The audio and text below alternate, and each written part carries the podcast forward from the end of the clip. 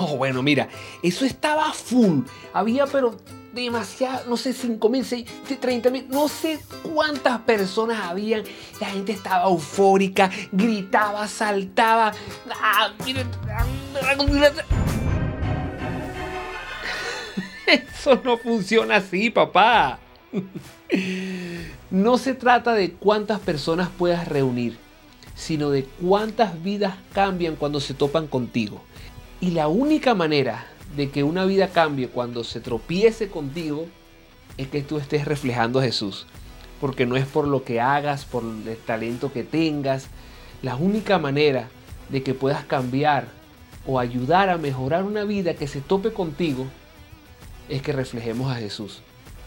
Ahora, si logramos reflejar a Jesús frente a miles de personas, mucho mejor. Pero no te preocupes por las multitudes. Preocúpate por cambiar uno.